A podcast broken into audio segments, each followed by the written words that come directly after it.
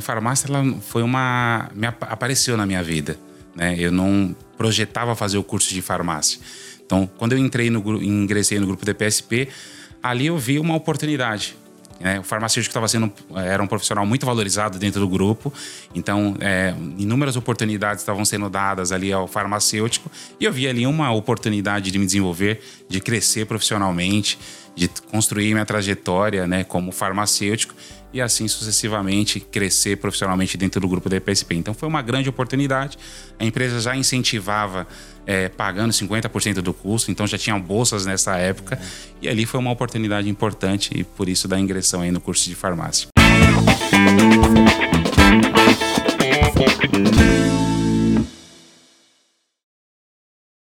Olá, a gente está iniciando aqui então mais um episódio do NS TechCast nosso espaço aqui para falar de logística, para falar com pessoas que inspiram né, os outros profissionais aqui do nosso setor.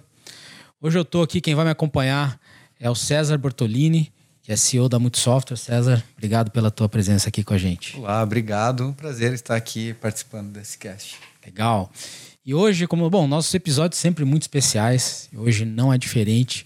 Eu estou aqui com o Fernando Castro, diretor de logística e supply chain e prevenção né, do grupo DPSP. Fernando, muito obrigado pela tua presença aqui com a gente. Legal, obrigado, Marcos. Sou um assíduo espectador e ouvinte aí do, do podcast, então obrigado pelo convite, uma honra estar participando aqui com você. Legal. Fernando, você trouxe um presentinho para a gente colocar na estante? Trouxe sim, trouxe aqui uma lembrancinha para vocês, com Boa. muito carinho. Obrigado aí. Obrigado, ah, uma caixinha. Legal, hein, César? Bonito, hein? É. Essa caixa aqui vocês usam é, no setor farmacêutico, né? Exato. Nós utilizamos. Tamanho, né? Maior é uma caixa maior que nós ah. utilizamos para fazer as entregas aí nas nossas lojas, nas nossas mais de 1.500 lojas. Legal.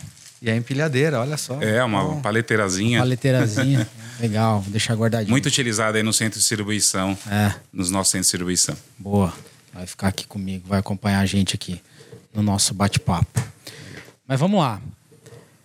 Fernando, para começar, eu sempre peço aqui para os nossos convidados se apresentarem aí rapidinho. 20 segundos quem que é o Fernando aí? Conta para quem está ouvindo a gente. Legal. Fernando Castro, eu sou pai da Ana Júlia e da Ana Luísa, casado com a Sheila, é filho da Alice, com muito orgulho, irmão aí da, da Solange, do Eduardo e do Flávio, um irmão que a, que a vida me deu. Legal, boa. Fernando, e você começou a trabalhar né, na operação da DPSP é, ainda adolescente, né? Você começou como auxiliar de estoque. Exato. Né? É, o que, que, você fazia? Como é que você foi para lá? Conta pra gente um pouco aí dessa, desse começo da tua história. Legal, Marco. Obrigado pela pergunta. É, minha trajetória iniciou no grupo DPSP aos 14 para 15 anos de idade, mas antes disso eu já tinha, tive a oportunidade de trabalhar fazendo outras atividades, né? Então, fui pegador de bolinha, vendedor de sorvete, enfim. Então, tive a oportunidade de realizar outras atividades antes de ingressar no mundo da logística aí, antes de ingressar no grupo DPSP. Legal. E aí, é, enfim, você construiu toda a tua carreira no grupo. É, e aí, depois de, de, de, auxiliar de estoque, você acabou se formando em farmácia, né? Por que, que foi essa opção? Como é que foi isso lá? Legal, Marcos. É, Marco, é, primeiro que assim, a farmácia ela foi uma. Me apareceu na minha vida. Né? Eu não projetava fazer o curso de farmácia. Então, quando eu entrei no ingressei no grupo DPSP, ali eu vi uma oportunidade. Né? O farmacêutico estava sendo era um profissional muito valorizado dentro do grupo, então é, inúmeras oportunidades estavam sendo dadas ali ao farmacêutico e eu vi ali uma oportunidade de me desenvolver, de crescer profissionalmente, de construir minha trajetória, né, como farmacêutico e assim sucessivamente crescer profissionalmente dentro do grupo da EPSP. Então foi uma grande oportunidade. A empresa já incentivava é, pagando 50% do custo, então já tinham bolsas nessa época. Uhum. E ali foi uma oportunidade importante e por isso da ingressão aí no curso de farmácia. Legal. É, você, toda, toda a tua trajetória no grupo foi no setor de logística, não? Como é que é isso? Sim, sim. É, eu passei por todas as áreas da logística, é, desde a área de produção, operação mesmo, dito. Passei pela área de planejamento, supply, enfim. Então, mas toda a minha trajetória foi construída dentro, dentro da área de logística. Legal. É... Em algum momento você sentiu a necessidade de fazer algum curso específico em logística, um tecnólogo, alguma coisa assim? Porque assim, pelo que eu entendi, teu aprendizado foi mesmo na operação. Na operação. Né? Assim, você aprendeu tudo sobre logística ali, realizando, executando no dia a dia, né? Como é que, como é que foi isso para você? Legal. Primeiro que sim, é, na década de 90 nós tínhamos poucos cursos, né? Ou quase nenhum curso de especialização em, em logística. Nós tínhamos ali cursos tecnólogos, estava iniciando, a logística ainda era uma parte, era uma parte integrante do curso de administração. Então nós não tínhamos cursos específicos.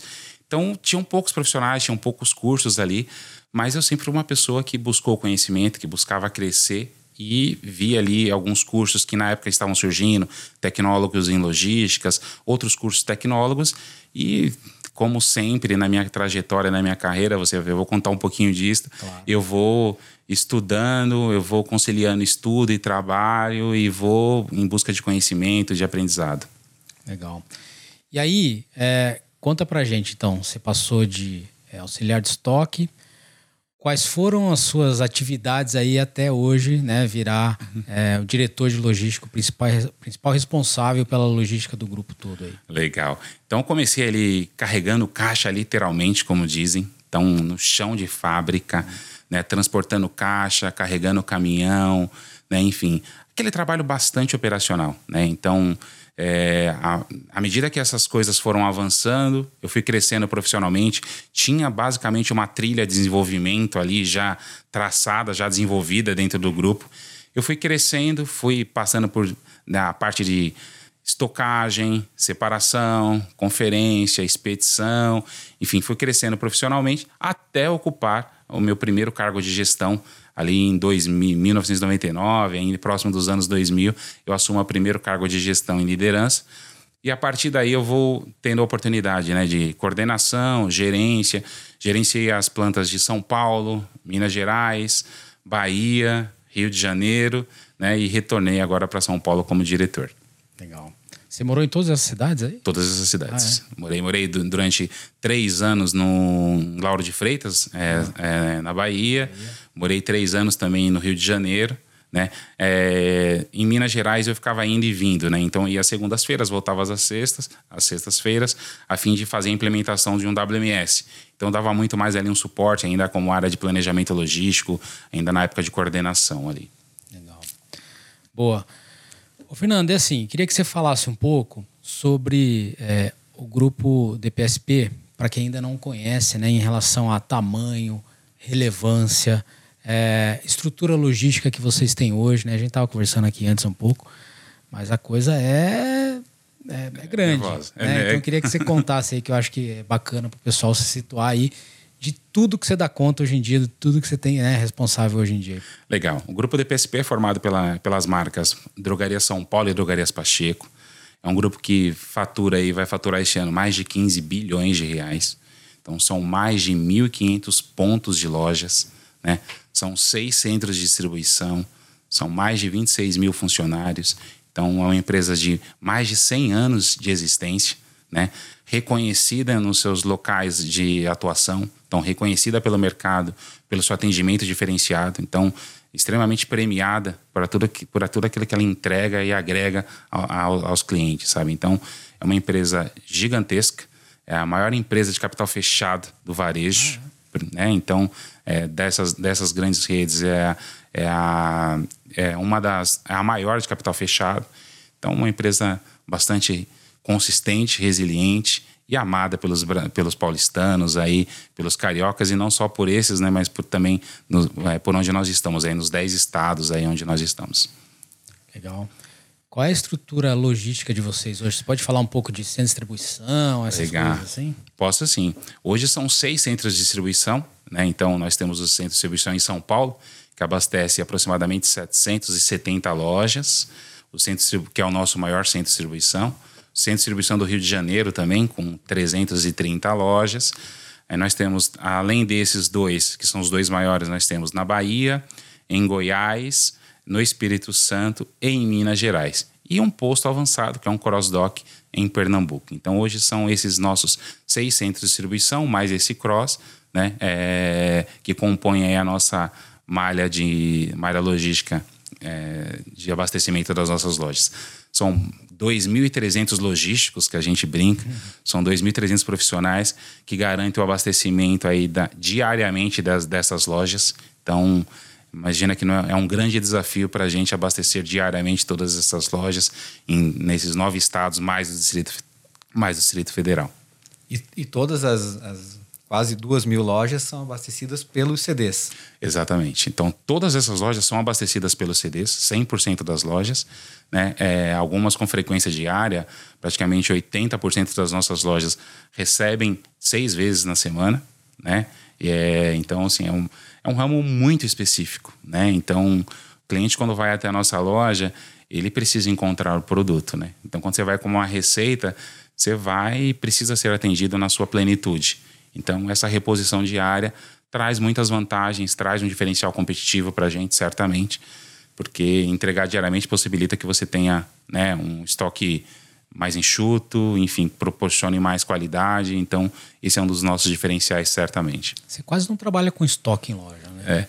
É. é hoje, o, as lojas elas funcionam como hubs, né? Então, é, nós temos, sim, é, estoques ou é, estoques avançados. Hoje as nossas lojas elas servem também para a gente como esse ponto avançado para atendimento last mile, né? Então o nosso cliente final. Então hoje elas, as 1.500 lojas fazem parte da nossa malha, né? Para atendimento aos nossos clientes. Então é, mais de 80% das nossas entregas acontecem em menos de duas horas, né? Então é, uma, é um número expressivo e significante aí. Legal. Fernando, é, bom, você está lá mais de 30 anos? Quase 30 Quase anos. 30 anos. Bastante tempo, né? É, você pode dizer que a logística ganhou mais espaço na empresa nesses 30 anos, assim, né? De quando você começou, o que, você vê agora? Na verdade, minha pergunta é assim: ganhamos relevância, né, na empresa, não só na sua, mas enfim, nas empresas em geral? Como é que você vê esse cenário aí da, da logística? Certamente, Marco. Eu acho que é, lembrar de como era lá em, quando eu iniciei na tra minha trajetória em 1995, onde os profissionais de logística supply eram vistos como carregadores de caixa propriamente dito, né? Não eram vistos como estratégicos. E você vê hoje, né, é, em algumas empresas, e cito a nossa como referência, meu antecessor, o Jonas César lá no Indvícios, é nosso atual CEO. Então, Imagina, quem diria que uma empresa de varejo né, é, pudesse ter o seu diretor de logística assumindo como CEO a companhia. Era o diretor de logística é, e virou CEO. Meu antecessor virou o CEO da companhia, substituir, tá aí um grande desafio, substituir, né? Imagina, suceder aí é, ao chefe hoje tem sido um grande desafio, mas é motivo de muito orgulho e tem mostrado a importância que o profissional de logística tem tem, tem ganho, né? Tem, ganha, tem ganho ao longo dessa, desse tempo. Eu estive, nós estivemos reunidos aí com alguns profissionais do ramo e o interessante ver o quanto que esses próprios profissionais torcem por esse, pela vitória, pelo sucesso do Jonas, porque valoriza né, a área, é, fortalece ainda mais o profissional de supply. Isso é um motivo de muito orgulho para a gente e abre as portas é, em, em várias outras empresas. Né? Mas poder imaginar que hoje o diretor de supply se tornaria o presidente, o CEO do grupo, é algo muito marcante e mostra, sem sombra de dúvidas, a relevância e a importância que, que supply, que logística tem né, para a nossa empresa, não só para nossa empresa, mas para o ramo como um todo. É. Eu estava até conversando antes, no outro episódio ali, sobre isso, né? Porque assim, acaba que o, o profissional de logística ele acaba conhecendo a empresa inteira, né? Então você acaba tendo contato com todos os setores, né? Então assim, com marketing, com vendas, com compras, né? Você tá lá no final, lá no last mile, entregando lá o produto para o cliente. Então acaba que você tem uma visão total da empresa, né? Certamente. Hoje o profissional de supply ele, é, ele não é um profissional mais como anteriormente que ficava dentro do, do armazém, dentro do centro de distribuição. Hoje ele tem uma interlocução, uma interação com todas as áreas da companhia. Então ele é na minha gestão tem toda a parte de, de prevenção também de a perdas que responde para mim mas hoje é, sou responsável pela compra né, de todo o abastecimento da, dos CDs e de abastecimento de lojas. Então, a interlocução com todas as áreas da empresa é fundamental e, o, e esse conhecimento faz toda a diferença, sem sombra de dúvidas. Legal. É o conhecimento do dia a dia, né? a prática, olhando ponta a ponta, eu acho que também dá um, um suporte para o presidente, para o CEO agora. Né? É verdade. Que ele conhece realmente a operação. Então, acho que ele sabe ali os desafios, né? Para deixar o cliente mais feliz, né? ter o abastecimento das, das lojas no, no tempo certo. Né? Acho que é bem legal mesmo a formação na logística para um CEO, né? Acho que é. talvez seja um ponto aí a ser estudado, né, Marco? Sim, sem dúvida. sem sombra de dúvidas. A gente, a gente vem, vem falando, né? Hoje, um dos grandes diferenciais, em especial no nosso ramo, não ter o produto, ele não é uma, uma alternativa, uma opção, né? É, hoje você não encontrar um item da sua receita numa farmácia, é, não é uma opção. Né? Então, você não vai comprar sua receita por completo se você não encontrar um dos itens. Até porque muitas vezes a sua receita por, ela fica retida né? em casos de antibióticos, medicamentos controlados. Então, é, você precisa ter uma disponibilidade, você precisa conhecer o negócio como um todo e, e saber alocar bem seu estoque. Legal. E aí, falando de conhecimento, é, eu fiquei sabendo que vocês têm uma escola de logística lá no, no grupo. Né? Temos. É, eu queria que você contasse um pouco desse projeto, como é que ele funciona, como é que ele surgiu. Fala mais pra gente. Legal. Eu não, não podia ser diferente, né, Marco? Eu, como um profissional que tive toda a minha formação dentro do grupo, eu tive, tive inúmeras oportunidades de me desenvolver, de crescer profissionalmente. Então, sou um profissional que, eh, que valoriza muito essa questão de formação. Né? Eu sei que é, os profissionais que hoje atuam dentro da área, de, dentro dos armazéns, dentro das operações logísticas, são profissionais que não têm muitas oportunidades. Então, nós temos um papel importantíssimo na questão de é, contribuir para a formação e desenvolvimento desses profissionais. Então, uma ideia que a gente já vinha constituindo aí há alguns anos. É, a Escola de Logística do Grupo DPSP ela foi é, desenhada e planejada pra, e aconteceu em 2020. Então, uma escola realmente de logística. Nós formamos os profissionais desde a, desde a base até a especialização. Então, é um, um, treinamento bastante robusto, um treinamento que dura, um treinamento ou formação que dura aproximadamente dois anos. Então, o profissional fica ali, ele sai do seu horário de trabalho, né, após o seu expediente para o turno é, da manhã e para o turno T3, para o turno noturno, a, é, antes do seu início de trabalho, eles têm ali duas horas de aula né, que eles aprendem é, sobre diversos módulos, módulos de gestão de estoque, a introdução e os conceitos básicos de logística, questão de planejamento, planejamento estratégico. Então, é uma formação bastante robusta.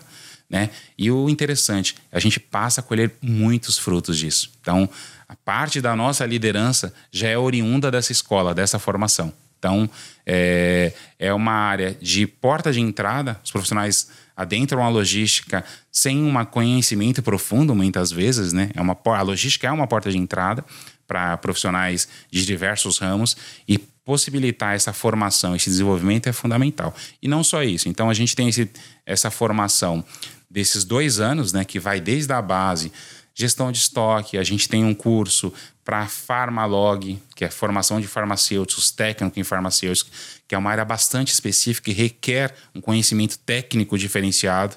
Né? Então, todas as nossas operações de farmácia precisam de um farmacêutico. Então, gestão de estoque, transportes, enfim, planejamento. Então, tem muito conteúdo. E a gente também, ah, nós lançamos no ano passado um projeto com a, que chama EduLog, em parceria com o Instituto Racine, né, que a gente fornece custos, é, cursos gratuitos para a sociedade. Então, nós tivemos mais de, dois, mais de 1.500 pessoas inscritas. Né? Então, é um curso gratuito, um curso de 20 horas também, é, que qualquer um pode se inscrever lá, fazer o curso. E, e, obviamente, que algumas dessas pessoas que fazem o curso aprendem e conhecem sobre a logística e acabam adentrando, é, ingressando no grupo né, por essa porta de entrada, por, por conhecimento, por saber como que a logística funciona, por não ter, por não conhecer isso, estão ingressando hoje na companhia através desse caminho. Então, é motivo de muito orgulho, é um trabalho em conjunto com o time de RH, nessa escola da logística, e é um trabalho que tem, é, tem surtido bastante, bastante frutos para a gente. A gente tem, tem ajudado na formação e desenvolvimento desses profissionais, certamente. Que legal. Projeto bem legal, né? É, imagino que esse projeto, enfim, tenha, tenha ajudado muito a logística do grupo como um todo, né? E tenha também retido alguns talentos que vocês devem ter descoberto lá né, e que continuam no grupo? Como é que funciona isso? Exatamente. Então, é, como eu disse, é, desses profissionais que fizeram a especialização, que é o, o último estágio da formação desses profissionais, quatro supervisores, para pegar um exemplo de um centro de distribuição no Rio de Janeiro, quatro desses quatro supervisores de 20 alunos é, vieram desse, desse programa. Então a gente tem um programa que ele também vem de formação de estagiário e trainees, mas esses são profissionais que já são de universidades, que estão no último ano da universidade e que a gente ajuda no desenvolvimento. Né? São engenheiros, engenheiros farmacêuticos que estão no último, último ano da, da universidade e aproveitam para nos, nos apoiar e a gente forma, nós formamos eles também para atuarem com a gente. E essa escola de logística forma outro, outro profissional. Então, a gente busca esse equilíbrio entre buscar profissionais do mercado, formar através do programa de estágio, mas uma coisa que a gente valoriza muito é essa questão de formação interna. Né? Então, e a gente tem exportado. Então, os profissionais de logísticas formados, hoje eles têm, eles têm ocupado posições de destaque na companhia. Então, a gente tem profissional na área de planejamento logístico, na área de suprimentos, na área de compras, na área de planejamento financeiro, olha só. Então, porque são pessoas que têm o desejo contínuo de se envolverem, enfim, de crescerem na carreira, e a gente está conseguindo dar esse, é, esse monte de oportunidades aí para esses profissionais. Muito legal. O Fernando, e entre os tópicos importantes, né, que, enfim, que a gente te perguntou aí antes, precisam estar na pauta dos gestores da, da logísticos de uma cadeia farmacêutica, você citou um que me chamou a atenção, que é a questão de inteligência de alocação. Né? Aí eu queria que você me explicasse o que, que é isso, né? se isso é importante especificamente para o varejo farmacêutico ou também para outras cadeias, enfim. Fala um pouco mais sobre essa questão da inteligência de alocação. Perfeito. Isso é um desafio, acho que, de todos os profissionais de supply chain, né? Acho que não é exclusividade só do profissional de farmácia. Mas quando eu reforço isso para o profissional de farmácia, são aproximadamente 20 mil SKUs. Né? Então, em 1.500 pontos de venda. É, é um estoque caro, é. né? são produtos de alto valor agregado, em grande parte deles, e produtos de baixíssimo giro. Então, ter a capacidade, a inteligência de alocar isso corretamente é um grande desafio e é um diferencial, certamente, que, que nós temos aí frente a, a, a outros parceiros, né? É, enfim, a outros concorrentes. Porque, assim, ter essa questão de é, alocar corretamente o estoque, ele é fundamental. Né? Em especial no nosso ramo. Em épocas, nós vivemos um cenário de desabastecimento de alguns grupos de SKUs que faltaram no mundo inteiro. Né? É, alguns colegas tiveram a oportunidade de visitar aí outros países e viram esse cenário de desabastecimento durante a pandemia, em especial de uma forma nunca vista antes. Isso desbalanceou a cadeia como um todo. Então, isso nos forçou, é, nos obrigou a, a largar ou deixar de utilizar os modelos cada vez mais de previsão, né? Então, você teve que rever um pouco dos seus modelos de previsão e começar a utilizar mecanismos e modelos cada vez mais preditivos, cada vez é, com mais inteligência, cada vez com mais recurso para poder fazer essas alocações, certamente. Porque é, não é o desafio só é, do profissional de farmácia, é, do varejo farma, mas é de todos os profissionais da, da cadeia de supply e abastecimento. Né? É. E, a tecnologia tem ajudado bastante nesse desafio né, do abastecimento inteligente. Entendo que temos muito recurso hoje tecnológico que vem para ajudar aí nessa, nesse desafio da, da inteligência, certo? Certo, sem sombra de dúvidas. Na, na, hoje não dá mais para fazer, por mais que o velho e bom Excel funcione, a gente já não consegue mais fazer Pô, no universo. SKU é coisa, né? É, no universo em que o grupo, no número de SKUs e no número de lojas em que nós temos, é, o Excel ele, ele funciona, ele é uma base, obviamente, mas assim, ele já não consegue mais nos atender. Então a gente precisa sim de muita tecnologia, de muita inovação para poder fazer a correta e a melhor alocação aqui. Então a tecnologia é parte fundamental desse processo. Né? Sem ela não é possível, eu diria, né, fazer tudo isso aí, né, no universo de 1500, de estar próximo, de estar no raio, de fazer entregas em até uma hora. Então, é, a tecnologia é fundamental nesse processo para garantir isso tudo. É, e imagino que seja muito mutável também, né, Fernando? Porque assim, tô pensando aqui, putz, cara, é, aconteceu uma epidemia, nem sei se é epidemia, qual o nome, mas enfim. Estamos é, com um surto de dengue, né, no, sei lá, no sul do país. Cara, isso muda totalmente é, produto, quantidade e tudo mais, né? Vocês ficam monitorando isso o tempo todo? Como é que funciona isso? Exatamente. Assim, a, gente tem um grupo de analistas, um grupo de inteligência que está monitorando full time, real time, todos esses comportamentos, mudanças de tendência, que está buscando, está pesquisando e entendendo tudo que está acontecendo naquele momento. Porque é uma cadeia que muitas vezes, é, assim como foi na pandemia, pandemias, epidemias, obviamente, é, você precisa estar muito antenado a tudo que está acontecendo. Então, um surto acontece, em alguns casos, extremamente rápidos, e você precisa estar atento para poder responder rapidamente a tudo isso, né? É, mudança, balanceamento de linhas rapidamente, mudança de layout, enfim, é uma questão de, é, extremamente relevante e que a gente tem um grupo é, de bastante inteligência é, que está o tempo todo monitorando todas essas ocorrências e prestando atenção em tudo que está acontecendo. Legal. Eu queria que você contasse também para a gente um pouco dos CDs automatizados que vocês têm. É, a gente estava conversando ali no café, né, um pouquinho. Você falou um número que me chamou bastante atenção, assim, né? O que, que você pode falar aí dos, dos CDs que esses CDs automatizados que vocês têm aí? Legal. São dois CDs altamente automatizados, né? Com tecnologias diferentes. São dois grandes parceiros, né? Então, no CD de São Paulo, nós temos a parceria com a Kinap, né? um super parceiro que a gente tem aqui em São Paulo. Então, nós temos tecnologias de, de altíssimo nível, de última geração. Temos também um novo CD aí no Rio de Janeiro, surgindo para o segundo semestre, um CD novinho em folha, com tecnologia aí da SSI Schaefer, também um, super, um outro super parceiro que está conosco aí nessa trajetória. E é um ramo que, do varejo, sem sombra de dúvidas, é um dos mais automatizados, sem sombra de dúvida. Então, a gente tem desde robôs, alocação, é, enfim, shuttles, SR, mini loads, enfim, tem muita coisa embarcada nos nossos centros de distribuições aí para poder atender da forma mais rápida possível os nossos clientes. Hoje, é, uma onda que é produzida, que é aquilo que o cliente está pedindo hoje, 8, 9 horas da noite, a gente está processando à noite, de manhã cedo tem um caminhão saindo para poder fazer essas entregas. Então a gente precisa ser muito rápido e, sem sombra de dúvidas, ter um nível de automação é, bastante relevante aí, né? É, nós temos outros CDs com menor, menor grau de, de automação, mas também bastante importante, né? É, mas sem sombra de dúvidas, esses dois CDs estão bastante automatizados e contribuem muito para a eficiência da nossa logística. Muito bom. É, eu ia te perguntar de projetos de tecnologia aplicados à logística e, e se eles são mais, entre aspas, mais fáceis de serem vendidos na companhia, né?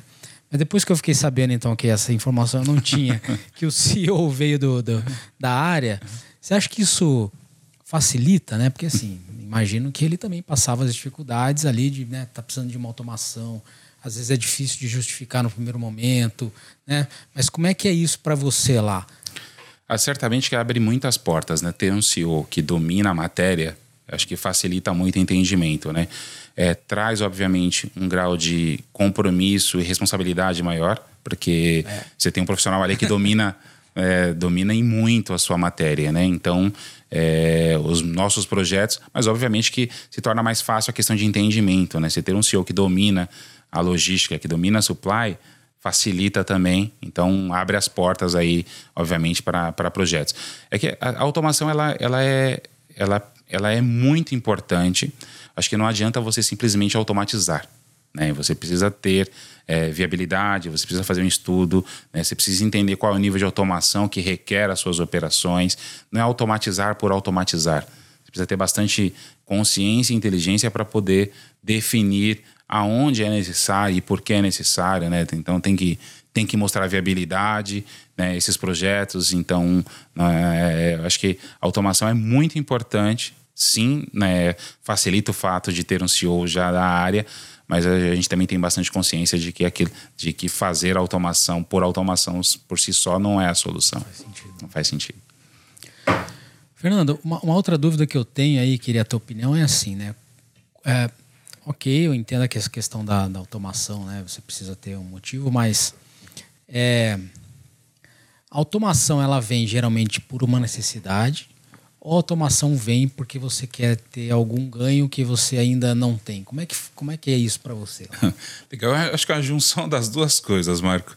Porque é, tem aquilo que você, olhando para o futuro e olhando para uma empresa como a nossa, que projeta um crescimento grande, você precisa olhar para frente e precisa estar preparado para aquilo que está por vir. Então, em, em, alguns cenários, dado que você está se preparando também para um futuro é, longo, você a necessidade te obriga a ter um nível de automação, né? Em outros cenários, é, você vê que é, a, a própria velocidade é, que você a, e o tempo de resposta que você precisa dar requer que você automatize alguns processos, né? Ou muitos processos. Então, é uma junção das duas coisas. Então, seja por necessidade, ou seja por uma, de, é, por uma necessidade prevendo o futuro, ou seja por um momento atual que você está enxergando ali a oportunidade e tem inúmeros, tem grandes parceiros construindo isso, né? Trazendo iniciativas. Então, a gente sempre está aberto, sentando com os parceiros, conversando sobre as oportunidades, que tem coisas muito interessantes surgindo. Então, né? Seja é, no Brasil, seja é, fora do Brasil, tem muita coisa legal legal. E é importante sempre estar aberto aí para poder é, aprender e conhecer sobre é, essas novas, novas, novas tendências. Legal. É, a gente é, comentar aqui, Marcos, é, é, que a gente sempre acha que chega no limite da automação, né? E, e, eu gosto muito de comparar com Fórmula 1, né? A gente sempre acha que chegou no limite lá do, do tempo, né? Da, é. do, do, do pit stop lá, né? E aí os caras vêm e conseguem baixar ainda o tempo. E eu acho que a automação é um pouco disso, né, Fernando? É, é você acha que está no limite ali, não, está tudo automatizado, aí vem alguém e mostra que tem oportunidade para automatizar ainda mais, né? É. Que, que eu acho que é o que você está comentando aqui da, da necessidade do mercado te empurrando para melhorar tempo, melhorar prazo, né? Como que você vê isso, Fernando? Ah, eu vejo como um grande desafio, né? Assim, hoje o cliente, hoje quando você faz um pedido aí online é, nos, nos, nossos canais digitais, sua expectativa não é de esperar, né? A, a sociedade ela não tem mais essa essa paciência, né? Ela quer receber, ela quer fazer o pedido, ela quer receber ali o mais rápido possível, né? Em especial, em um cenário, eu falo em especial porque o, o cenário de medicamentos muitas vezes ele está relacionado à dor, está relacionado a a, a sentimento, enfim, a uma necessidade, a uma urgência. Então você não pode falhar com esse tipo de, de produto, né? Você tem que ser rápido, você precisa ser eficiente, tem que ter qualidade. Então, é, e isso para o ramo farmacêutico é fundamental, né? Então, para os profissionais de logística de uma forma geral, a gente está fazendo entregas em menos de 30 minutos, então em algumas regiões, enfim. Então tem muita coisa que nos obriga a aperfeiçoar, automatizar e evoluir. Legal. Ô, Fernando, agora eu queria, eu queria partir para um âmbito aqui um pouco mais pessoal, né? Porque eu uhum. sei que você tem uma história de vida aí marcada por muitos desafios, uhum. é, como de muitos brasileiros, né? É, e hoje você está numa posição é, muito bacana da tua carreira, da tua vida, né? É, mas assim, na tua opinião, o que, que te conduziu nessa jornada? Assim, conta um pouco para gente aí né? De como é que foram esses desafios e como é que você chegou aqui, o que, que você acha que... Legal, Marco. Obrigado pela pergunta. Acho que é um momento, para mim, bastante importante, até para contribuir aí, porque eu tenho, eu tenho certeza que nós alcançaremos muitas pessoas com essa nossa conversa, né? Eu sou, eu falo isso não com a fim de mobilizar, é, é, emocionar ninguém, mas assim, a fim de mostrar como exemplo mesmo que eu tenho certeza que muitos dos profissionais que estão nos escutando aqui neste momento têm uma origem semelhante à minha. Então, eu sou filho de, de dois nordestinos, né? Alice, minha grande rainha, minha grande fonte de inspiração, e o Alfredo, que vieram aí do Nordeste da Bahia para poder vir construir sua vida aqui em São Paulo, né? Então, sou nascido em São Paulo, mas são, é, são eles a minha grande fonte de inspiração, né? Então, vieram para cá a fim de construir sua trajetória é, por força da circunstância, meu pai, tive meu pai assassinado muito cedo, com oito anos de idade. E é uma, é uma conjuntura onde você tem uma empregada doméstica com três filhos, tendo que dar conta de tudo naquele cenário. E a vida, é, assim como a minha, mas eu tenho certeza que muitos que estão, estarão nos assistindo, e eu espero que esse vídeo atinja é, outros profissionais como eu, é, a vida trilha isso. Então eu tive que começar a trabalhar muito cedo, tive que me estruturar muito cedo. Então, no começo, planejar as coisas é, sem tanta estrutura, mas eu tinha que ter um plano muito claro de, de que eu precisava dar certo. Não existia uma oportunidade, a oportunidade de dar errado. E é um e para nós oriundos assim, né, de famílias nordestinas, das periferias de São Paulo, é, você tem poucas referências nesses lugares. Né? As, as, referências que você encontra dificilmente são profissionais bem-sucedidos. Suas referências são cantores é, de música, são jogadores ou é, atletas. Então você não encontra muitas referências no mundo corporativo, infelizmente. Então, é, vencer essas barreiras, com todas essas limitações, restrições, enfim, já traz em mim uma resiliência natural. Né? Então, eu, é, eu sempre, no início de carreira, sem tanta estruturação, mas eu sempre estava visando o próximo passo. Eu sempre estava projetando um próximo passo. E para os nossos amigos, os nossos colegas que estão assistindo agora, queria deixar essa mensagem assim de acredite em você sabe assim assim como eu tive a oportunidade de construir minha trajetória e hoje ocupar uma posição de C-level de um grupo é, como o grupo DPSP eu quero mostrar e, e dizer para vocês assim que é possível atingir com muito estudo com muita resiliência com muita determinação né porque é, eu sempre estive estudando né? eu nunca deixei de estudar então eu fiz farmácia eu fiz pós na Vanzolini aqui na Poli na USP é, e tantos outros cursos que eu fiz. Atualmente estou fazendo também é, MBA executivo na FIA. O que, que eu quero dizer? É, hoje eu posso falar, eu sou um privilegiado hoje, é, mas a trajetória não foi assim, sempre assim.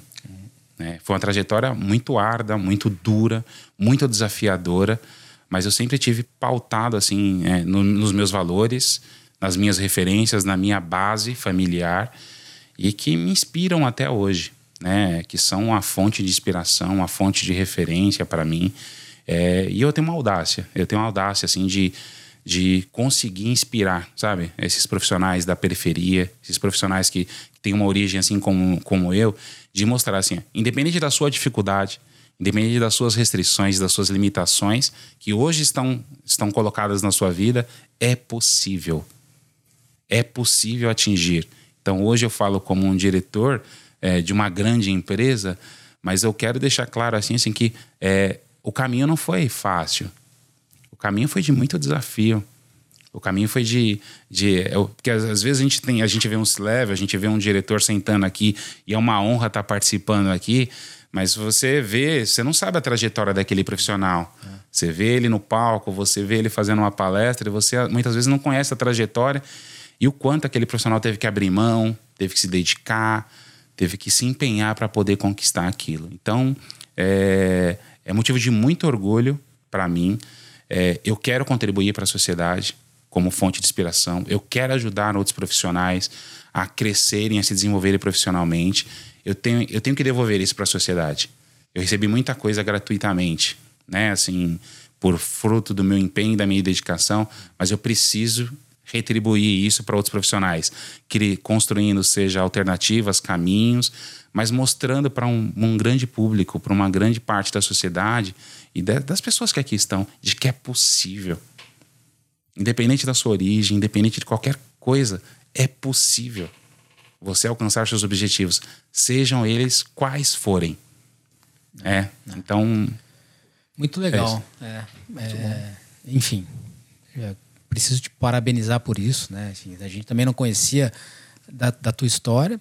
Sem dúvida, o, o, caminho é um pouco mais difícil do que se você viesse de uma família né, que tivesse mais condições, porque aí né, você não precisa trabalhar, estudar, e a gente sabe como é isso. Mas acho que essa é a mensagem, assim, é possível. Né? Isso é muito legal. E, enfim, tem que parar. É Dona Alice? Dona Alice. Aí, Dona Alice, olha o que, que a senhora fez. Olha onde é que está o Fernando aqui. Né? Diretor da, da, de um grupo é muito bacana aí. É, Fernando, mas assim, você considera. Assim, eu acho que sim, mas aí queria ouvir a tua opinião, né? A logística é uma grande porta de entrada né, nas empresas hoje. Porque é, uma, é um setor onde você pode começar com muito pouco conhecimento e aí ir se estruturando até você conseguir outras oportunidades, né? Sem sombra de dúvida, Marco. É, hoje, a logística, se a gente fala, 10% do, do nosso, dos nossos colaboradores estão na logística hoje. Então, estamos falando de 2.300 pessoas que entram no grupo através da porta da logística. E é um grupo de entrada, né? É uma área de entrada, muitas vezes. É uma área que ela requer pouco conhecimento específico, técnico, né? Então, é uma área que forma profissionais. E você, forma prof... e você tem a oportunidade de formar profissionais para diversas áreas de carreira, né? Para diversas trilhas.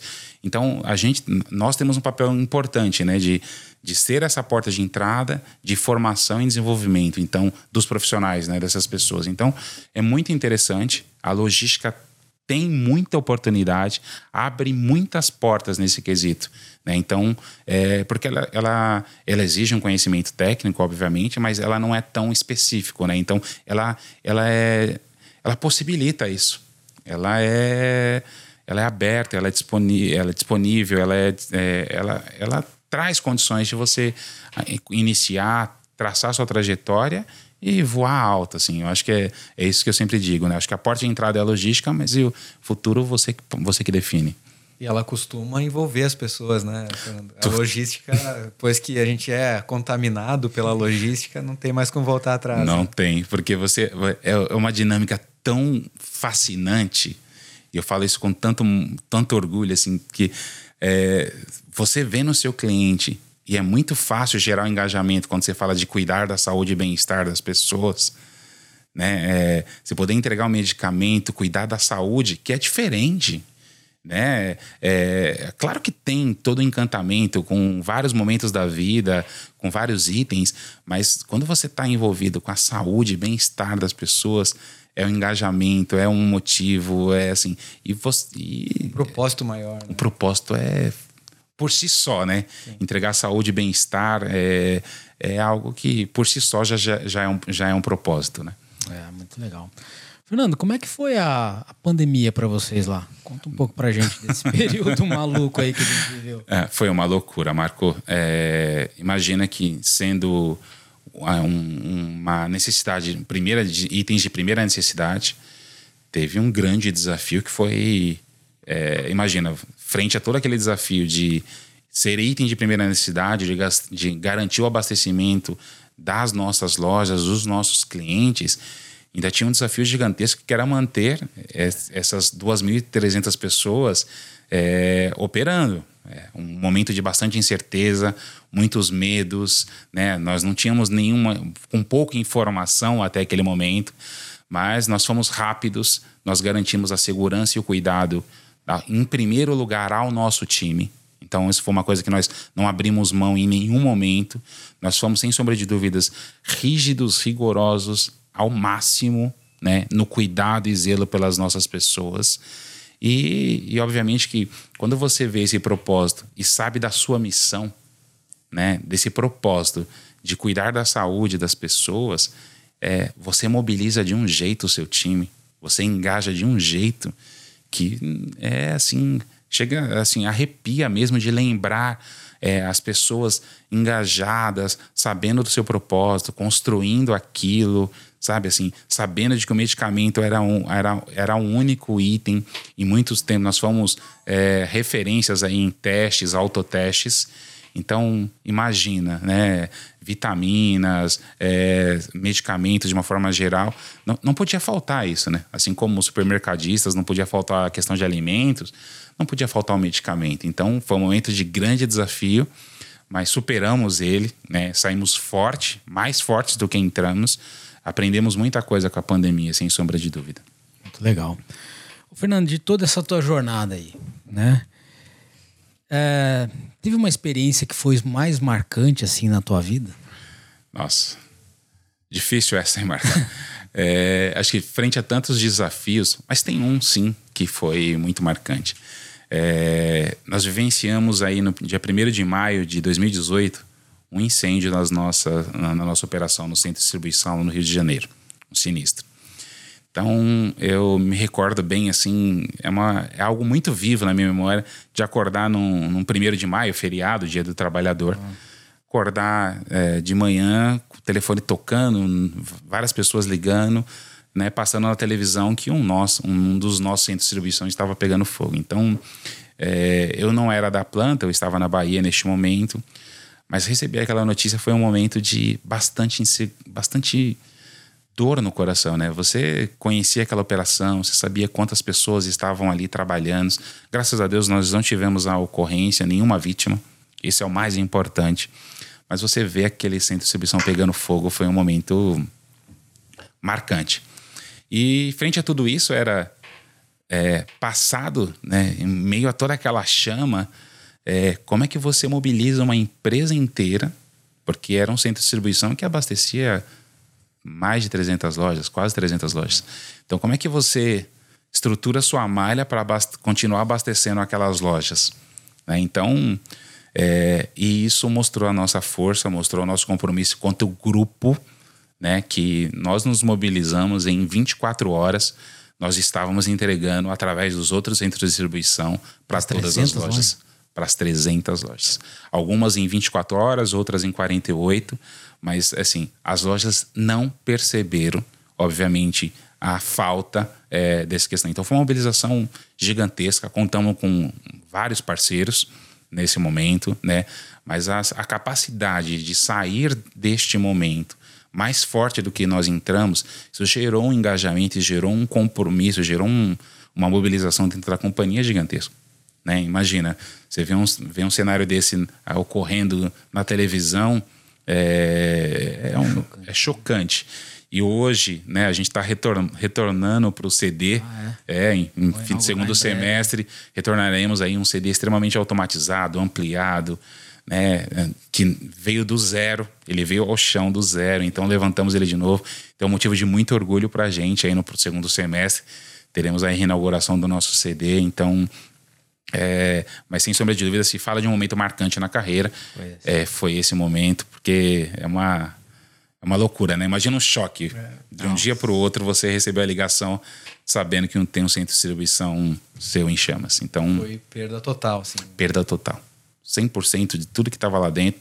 Mas o mais importante, né? Nós não perdemos nenhuma vida lá. Essa é uma coisa que a gente faz questão de frisar e valorizar que nós não tivemos é, nenhuma vítima não, é, é, nesse incêndio então isso para a gente foi muito importante, né? Então teve chama, perda total, é, mas nós saímos mais forte do que entramos nisso. Acho que a gente sofreu é, menos com incêndio do que a greve dos caminhoneiros, que vocês vão se recordar bem, que aconteceu logo na sequência. Eu acho que a greve dos caminhoneiros trouxe mais dor e, e, e dificuldades para a gente do que propriamente o incêndio naquele ano. Então foi um negócio assim: você saiu do incêndio, logo na sequência veio a greve dos caminhoneiros, foi um negócio, meu Deus do céu, não bastasse uma, ainda tem um outro desafio aqui. Mas saímos fortes, saímos melhores do que entramos, e isso foi é um motivo que está, sem sombra de dúvidas, marcada na história de, de muita gente. Legal. Fernando, é, continuando aqui, então agora a gente tem uma pergunta de um outro convidado para você.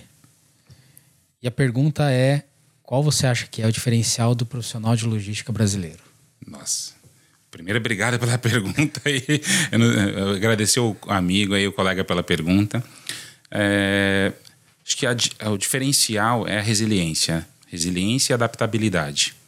É, o, é, o profissional de logística brasileiro, frente a todas as, essas particularidades que nossa cultura, nossa, nosso clima exige, impõe, essa questão de. E o próprio comércio, né, o próprio negócio, os negócios brasileiros impõem essa resiliência, essa adapta, adaptabilidade. E quando você vê os profissionais de logística de uma forma, é, de uma forma geral, eu acho que o grande diferencial seria esse: resiliência e adaptabilidade. É um profissional bastante resiliente e adaptável frente a N circunstâncias e, e vejo com excelentes olhos, tá, Marco? É, vejo assim, é, quando a gente vê falar de outras cadeias, de outros, de outros países, é, nós sofremos aí durante a pandemia, mas nós fomos uma, uma, uma cadeia, é, os profissionais de logísticas se saíram super bem no Brasil. Né? Eu acho que há de se é, valorizar e reconhecer o trabalho feito pelos profissionais de logísticas brasileiros, que realmente fizeram um trabalho diferenciado, com todos os desafios enfrentados, mas que fizeram um ótimo trabalho aí durante a pandemia, sem sombra de dúvidas. Legal. Deixa uma pergunta também para o nosso próximo convidado aí, o que, que você gostaria de saber? Pô, legal. Eu acho que é, uma pergunta vai de encontro um pouquinho com a minha trajetória, assim, que eu gostaria de escutar outros profissionais falando sobre ela, né?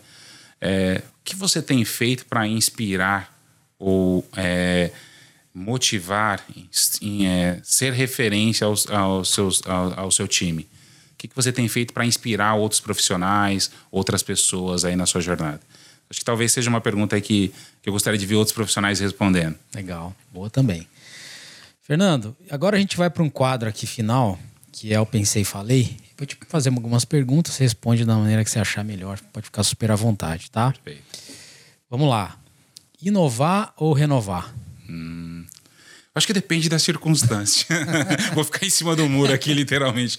Porque assim, é, inovar é fundamental, é, mas em alguns momentos você precisa estar tá renovando, né? Você precisa estar tá renovando e inovando ao mesmo tempo. Então, acho que é um equilíbrio das duas, das, das, das duas coisas, a depender do momento em que você estiver inserido. Acho que tem momentos que a renovação é o mais importante. E vai ter momentos onde inovar é o, é o que vai ser importante para você na, na, sua carreira, na sua trajetória. Tá legal. Conhecimento ou experiência? Também deixa um pouco em cima do muro, né? Eu valorizo muito a questão da experiência. Eu acho que é, a questão do conhecimento você adquire, né? Assim como a experiência também, mas eu acho que um profissional experiente, que tenha força de vontade, determinação, ele tem condições de buscar o conhecimento, né? Então, o conhecimento hoje ele é, é, é, ele, ele é mais acessível. Existem muitas formas de você obter conhecimento. Experiência hum, eu, eu vejo com um pouquinho mais de dificuldade. Então, é, entre as duas eu vejo a experiência como um, um, um ponto. Terceirizar ou primarizar a logística? Acho que também depende do momento em que você estiver inserido. É, nossa logística, propriamente dito, é muito própria é, mas tem parceiros fazendo um trabalho maravilhosos aí, é, nos ajudando, inclusive. Tá? Então, é, eu acho que depende do contexto em que você também tiver inserido, né? Eu vou ficar em cima do muro novamente, porque eu acho que é, é, é, sempre vai depender desse momento em que você estiver vivenciando, né? Tem momentos que primarizar vai ser a melhor alternativa, tem momentos que vai ser terceirizar sem sombra de dúvidas, porque tem muita gente boa nessa, fazendo esse trabalho, hein? Tá legal. E, S ou G? Acho que é o equilíbrio das três, mas. É...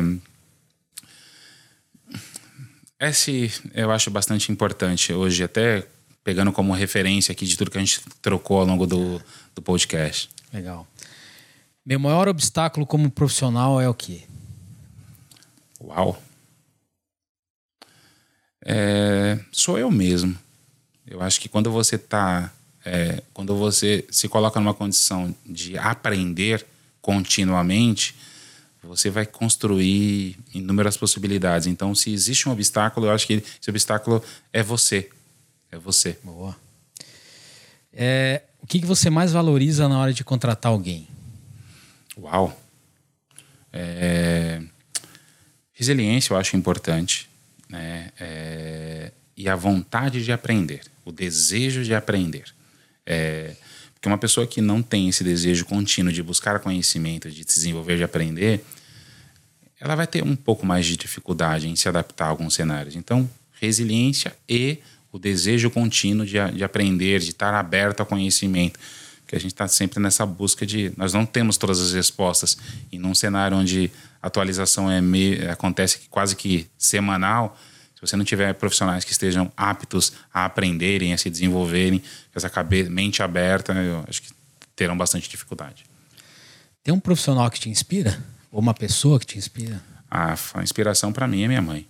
Acho que assim, seria injusto citar alguns profissionais do seu Armando, Cido, o Jonas, putz, é, um, putz, é uma grande fonte de inspiração para mim.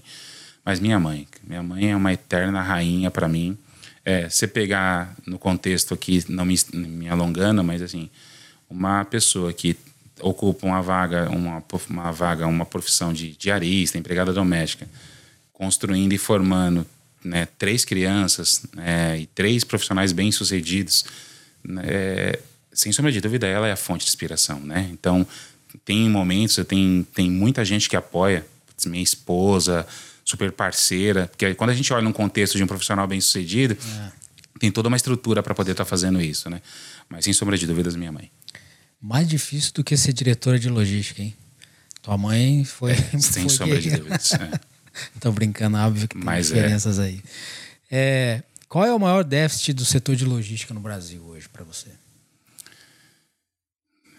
Hum, nossa.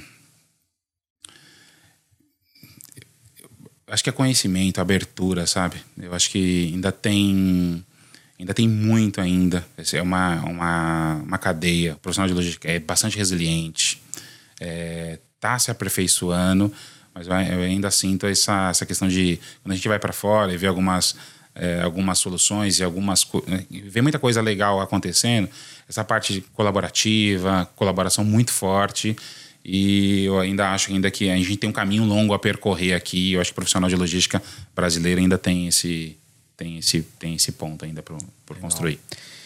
E como é que você vê a logística brasileira daqui 10 anos? Nossa sem sombra de dúvida como uma área extremamente estratégica e diferencial nos negócios. Hoje, cada vez mais, os pontos de venda é, eles são importantes, sem sombra de dúvidas. É lá que as coisas acontecem. Mas é, o diferencial vai estar tá na velocidade, na inteligência com que você utiliza isso. É, hoje não vai estar tá mais em, no seu ponto físico apenas. Então, no futuro, a velocidade, a estratégia, a antecipação a tendências, enfim, é, é o futuro da logística, sem sombra, de, na minha visão. Legal. Não tinha uma décima aqui, mas eu quero que você responda uma décima. Eu quero que você deixe um conselho para quem está começando. Pô, legal. É, para você que está começando, eu diria o seguinte: assim, tenha o seu plano de vida, seu plano de carreira. Tenha muito claro o que você espera de você daqui 10 anos. Porque, assim, isso foi, foi fundamental para mim. É, as coisas não aconteceram por acontecer simplesmente, né? Eu tinha um plano de me tornar diretor, me tornar gerente. E, Estava, e se preparou para isso? Em, por incrível que pareça, Marco, assim, eu é, era algo, era uma escada, né? Não é um, é uma escadinha que você vai construindo e eu para cada etapa dessa tinha é, tinha profissionais referências que tinham conhecimentos né, oriundos e necessários àquele, àquela, àquele estágio. Então não, não tinha como você é, se colocar numa condição de CEO sem uma formação técnica importante, sem, sem uma formação emocional também, sem uma estrutura para aquilo. Então, se planejar para que isso aconteça, faz toda a diferença. Então, qualquer que seja o seu plano, tenha um plano estabelecido. De pode ser num pedaço de papel, no Excel, num software, num aplicativo, o que quer que seja, mas tenha um plano definido de médio e longo prazo. Não leva tempo, mas escreva aí o que, que você quer, aonde você quer estar daqui 10 anos e trilhe o caminho para poder chegar lá. Quais são os requisitos que você precisa para poder chegar até lá? Que naturalmente essas coisas vão acontecer. E, e por incrível que pareça, quando você se planeja para isso, é, você vê as coisas acontecendo, em alguns casos, antes do, do, do momento que você se planejou. Porque você se preparou antes para a função. Então você se tornou grande para a cadeira ou se tornou preparado antes mesmo de você ocupar aquela posição, né? Então, tô, tô aí buscando aí, já que o Jonas conseguiu chegar a CEO, por que não, né? Então tô aí meus, meus, né, projetando quem sabe um dia também me tornar o CEO mesmo, mesmo que seja da minha empresa aí de, né, de hot dog, enfim, não diminuindo hot dog, mas que seja da minha empresa, mas ser o, eu, claro que me tornar CEO aí é, de uma empresa é um grande desafio. Legal. Muito bom. Mais alguma coisa que você queira saber? A pergunta minha era essa, né? Vai ser o CEO? já está já tá respondido. É, eu tenho muito a consolidar ainda, sou um eterno aprendiz, quero me desenvolver muito, pessoal e profissionalmente. Sei que tenho muito a aprender, né? Então, estou nessa busca contínua. E sim, e por que não, né? Eu acho que para alguém que quer inspirar, que tem a audácia de inspirar, ajudar a transformar a vida de outras pessoas, e é importante você continuar lutando, continuar sonhando, continuar acreditando, mostrando que é possível. E aproveitar o caminho, né? Você comentou muito do caminho, né? A gente fala muito, né, que o caminho, é, o negócio não é chegar, né? É, Mas é. é aproveitar o caminho, aprender com acertos, erros, né? E chegar lá, sim, mas aproveitando o caminho, né? Eu acho que é. o caminho talvez é mais é. importante do que do o... que a chegada. É o percurso, né? O caminho que você está trilhando. Muitas vezes você só vê, você vê, você vê a posição, você vê aquele momento, você não vê a trajetória, você não vê tudo que foi construído ao longo desse período, né? Então, sim, muito bom. É que você constrói a base, sente orgulho, né, do que você fez, né, de onde você está. Acho que, putz, que é muito mais satisfatório você chegar onde você chegou, né, com esforço, com dedicação, com dificuldades, do que chegar por indicação, sei lá, né? Alguma coisa assim. Acho que fantástico, legal. Muito bom. É, é. E tenho certeza que a gente vai estar falando com o CEO aqui. Opa, vamos estar tá falando. Não tenho dúvida. Em breve. Quero que cada vez mais profissionais de logística virem CEOs, porque eu acho que tem, tem tudo para dar certo. Verdade. Eu realmente acredito nisso. É, Fernando, parabéns pela tua história, né? Por tudo que você construiu, que ainda vai fazer, né? É, a gente sabe que. Eu, estava falando né, um pouco antes, falei, cara, assim, ninguém que sentou nessa cadeira aí chegou na posição que está por acaso. Né? Talvez a tua história tenha sido um pouco mais difícil, né, pelas condições, mas nem por isso ela deixou de acontecer. Né? Então, é, parabéns né, de novo. Obrigado por separar um tempo aí da, né, da tua vida agitada para estar tá aqui com a gente conversando para estar tá compartilhando com todo mundo que assiste né, essa tua história, tuas experiências. E valeu, obrigado por estar aqui com a gente. Obrigado a vocês pelo convite. Uma honra mais uma vez estar aqui. Assim, é, escuto muitos podcasts de vocês, então é uma honra estar aqui e espero de alguma forma ter agregado e contribuído aí para quem está nos, nos ouvindo, nos assistindo aí. Com certeza. certeza. César, obrigado aí pela companhia. Obrigado. Espero que você volte outras vezes. Aqui. Obrigado, Marco. Obrigado, Fernando. Acho sim, com certeza vai servir como inspiração. Eu já, já saio aqui muito inspirado, inspirado motivado. Mas parabéns, parabéns pela trajetória, pelas conquistas e por estar aqui com a gente também, tá? Muito obrigado, César. Nos encontramos aí, tem muita coisa legal ainda para a gente construir juntos aí, aí, certamente. Isso aí. Pessoal, então a gente vai encerrando aqui mais um episódio do nosso NS Techcast. Tenho certeza que vocês aproveitaram, mas espero vocês aí com o próximo convidado. Até mais.